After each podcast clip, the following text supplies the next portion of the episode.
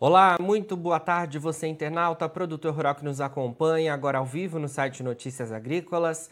Estamos de volta com os nossos boletins e o destaque agora é para o biodiesel, porque hoje, dia 25 de julho, é comemorado o Dia Mundial da Agricultura Familiar e a gente vai tentar entender um pouco melhor né, sobre os projetos relacionados à agricultura familiar e o setor de biodiesel, é, porque existem trabalhos aí por parte da Biov relacionado a esse cenário e para isso eu converso agora então com o Daniel Amaral, que é economista-chefe da Biov, que é a Associação Brasileira das Indústrias de Óleos Vegetais. Daniel, muito boa tarde, obrigado pela sua presença aqui com a gente. Muito boa tarde, Jonathan. Prazer é todo meu e muito obrigado pela oportunidade. Boa tarde, obrigado você, Daniel, pela entrevista. Bom, eu mencionei aqui na nossa abertura, né, tentar entender esse cenário, porque é, a gente hoje, então, comemora o Dia Mundial da Agricultura Familiar, né? É, essencialmente, as, pro, a, as propriedades rurais aqui no Brasil são compostas né, pela agricultura familiar. E quando a gente fala em termos de biodiesel, né, esse mercado tão importante, a gente fala em números exorbitantes, né, números grandiosos relacionados ao processamento de óleos vegetais, né, principalmente soja, aqui no caso do Brasil. E queria que você relacionasse para a gente como esses é, esse setor né, está sim diretamente envolvido com a agricultura familiar aqui no país, que é tão importante para o nosso agronegócio. Perfeitamente. É, o selo biocombustível social foi um programa criado pelo governo federal logo no início do programa do biodiesel. Portanto, nós estamos falando que o programa do biodiesel, desde a sua concepção, aqui no Brasil, ele tem um aspecto muito diferenciado em relação aos demais programas de biocombustíveis do resto do mundo. Enquanto nos demais países nós temos programas que focam ou na questão da substituição dos fósseis exclusivamente, ou até mesmo um pouco na questão ambiental, o nosso caso, além desses dois aspectos, nós temos o terceiro aspecto que é fundamental, que é o aspecto da integração da agricultura de pequeno porte, no caso aqui a agricultura familiar, as compras uh, e as vendas de biodiesel no Brasil. Portanto, nós estamos falando de um programa que, desde seu início, trabalha a questão da integração produtiva, e é muito, falar, muito importante tratar desse aspecto, né? integração produtiva, de forma que as, a, a produção de oleaginosas, de gorduras, de óleos da agricultura familiar, ela vai fazer parte de uma cadeia produtiva de energia limpa, renovável e, no caso, também socialmente sustentável. Então, isso é muito importante porque a gente está falando de todo um processo de geração de valor no qual a agricultura de pequeno porte ela faz parte e ela aumenta a sua integração e, portanto, ela gera ainda mais empregos. A gente sabe o quanto a agricultura familiar ela é importante para o Brasil para a geração de alimentos. E no caso aqui é importante destacar também a capacidade dessa agricultura familiar de gerar matérias-primas oleaginosas, gorduras também, que vão ser usadas diretamente na produção do biodiesel, que é bom enfatizar, é uma energia limpa e renovável. Com certeza. Daniel, você consegue compartilhar com a gente números é, do selo, selo biocombustível social na safra 21-22? Porque é, me parece que são números bastante expressivos que demonstram o sucesso aí desse trabalho que vocês têm feito, né? São números muito importantes e eu quero trazer aqui alguns números que realmente impressionam. Né? No caso da, da, das ações realizadas pelas empresas da Biov, que são é, empresas que, que possuem diversas usinas por todas as regiões brasileiras, nós estamos falando de mais de 35 milhões de reais que foram investidos em programas de capacitação rural. São programas fundamentais para que o agricultor ele receba as melhores orientações de produção e também de sustentabilidade. Portanto, o selo biocombustível social ele faz com que essa integração ela se dê não apenas na forma da aquisição de matérias-primas, né, que no total da, da última safra deve ter superado, segundo números do Ministério, quase é, 8,9 bilhões de reais, né? 3, 3 milhões e meio de toneladas de produtos. Né? Mas, além de tudo isso, além dessa, desses contratos da aquisição, nós estamos falando aqui de programas de capacitação que somente das usinas da Biov eh, responderam por cerca de 35 milhões de reais. Então, nós estamos falando aqui de um programa completo é, uma verdadeira parceria público-privada que realmente é um exemplo para o mundo no qual as usinas elas fazem aquisição de matérias-primas que vão ser utilizadas nesse processo produtivo e ao mesmo tempo o agricultor, além de receber toda essa previsibilidade, essa segurança de renda, ele também recebe o que há de mais moderno em termos de tecnologia. Perfeito, Daniel. Justamente nesse cenário das usinas que eu queria entrar, porque o selo é, biocombustível social é conferido hoje pelo Ministério da Agricultura, Pecuária e Abastecimento do Brasil, né, o MAPA, é, e para as usinas né, conseguirem esse selo, é, existem ali aspectos é, importantes que são considerados, né? Então, queria que você mencionasse um pouco para a gente sobre isso, é, porque para elas é, adquirirem, né, elas têm que ter ali toda uma especificação. E queria que você mencionasse para a gente como é que, que, de alguma forma, quem está assistindo a gente e, e, se interessa enquanto usina por participar desse selo, né, por ter esse selo conferido, é, como é que pode se posicionar, o que, que você indicaria aí é, para procurar a Biov, como é que fica esse cenário? Perfeitamente. Olha, o programa ele tem, eh, ao longo dos anos, se aperfeiçoado de uma maneira exemplar. Acho que é importantíssimo destacar aí o grande esforço do Ministério da Agricultura em sempre ouvir todas as partes, agricultores, as cooperativas, as usinas de biodiesel, para tentar formular um programa que seja de interesse comum. Aqui vale ressaltar o seguinte: a maior parte da agricultura familiar, já estruturada de uma forma em cadeias produtivas, ela se encontra nos três estados da região sul. Então, são estados que recebem é, uma, uma, uma, grande parte aí das compras, das aquisições.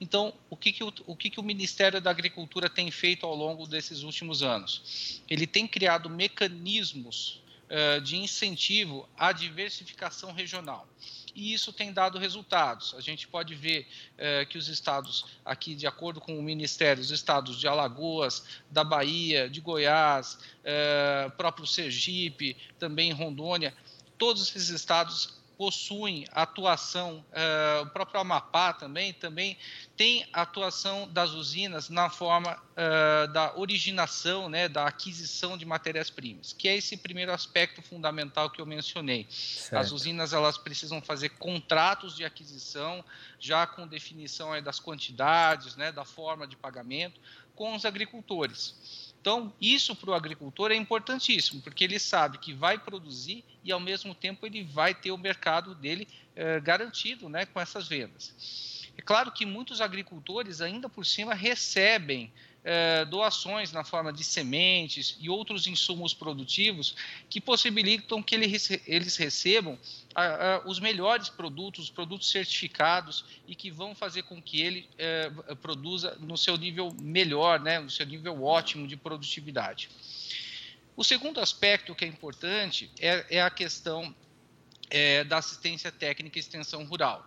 Então, é, conforme eu comentei, não basta que as usinas façam as aquisições, elas precisam também é, oferecer é, as visitas técnicas de agrônomos e demais extensionistas que vão até a propriedade indicar a melhor forma de produção.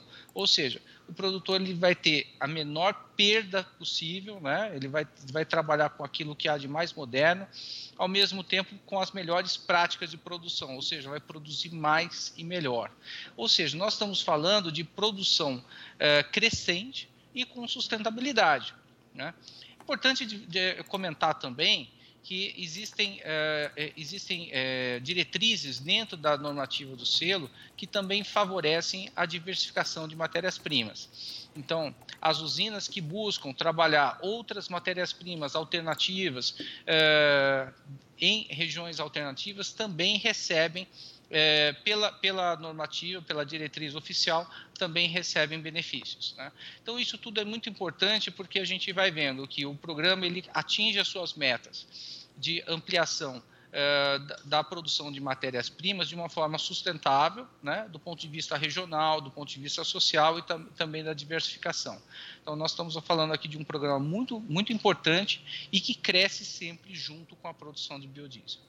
Certamente, de fato é um jogo de ganha-ganha aí, né? E ainda sobre a questão da diversificação, Daniel, eu queria trazer para nossa conversa que também é, isso favorece né, os agricultores familiares, né? Porque a gente tem como principal cultura a soja, mas quando a gente fala em termos de, de, de diversificação, é, as usinas elas podem adquirir outro, outras matérias-primas como o coco, milho, a mamona, canola, aves, bovinos é, e outros. Fala um pouco para a gente sobre como isso também, é, de alguma forma, favorece os agricultores de diversas outras culturas que não somente a soja hoje aqui no Brasil, né?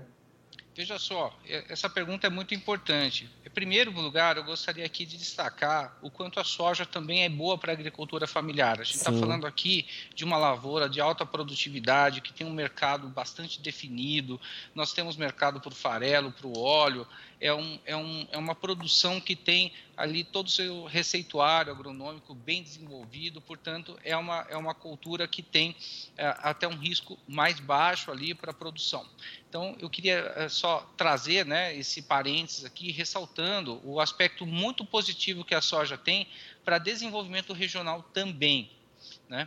Mas, é, como a gente está falando aqui é, de aspectos de diversificação e a gente está falando de um programa nacional, isso é muito bem tratado dentro da normativa do selo que diz o seguinte: olha, para a agricultura familiar também é importante que se trabalhe uma diversificação econômica de produtos, e isso é sempre bom, porque a gente está falando de um agricultor que vai poder ter uh, no seu leque aí de, de produtos aí a serem ofertados diversas opções. Então, isso faz com que ele consiga agregar valor, ele consiga também reduzir as oscilações em relação aos preços de mercado, enfim, ele tem mais opções.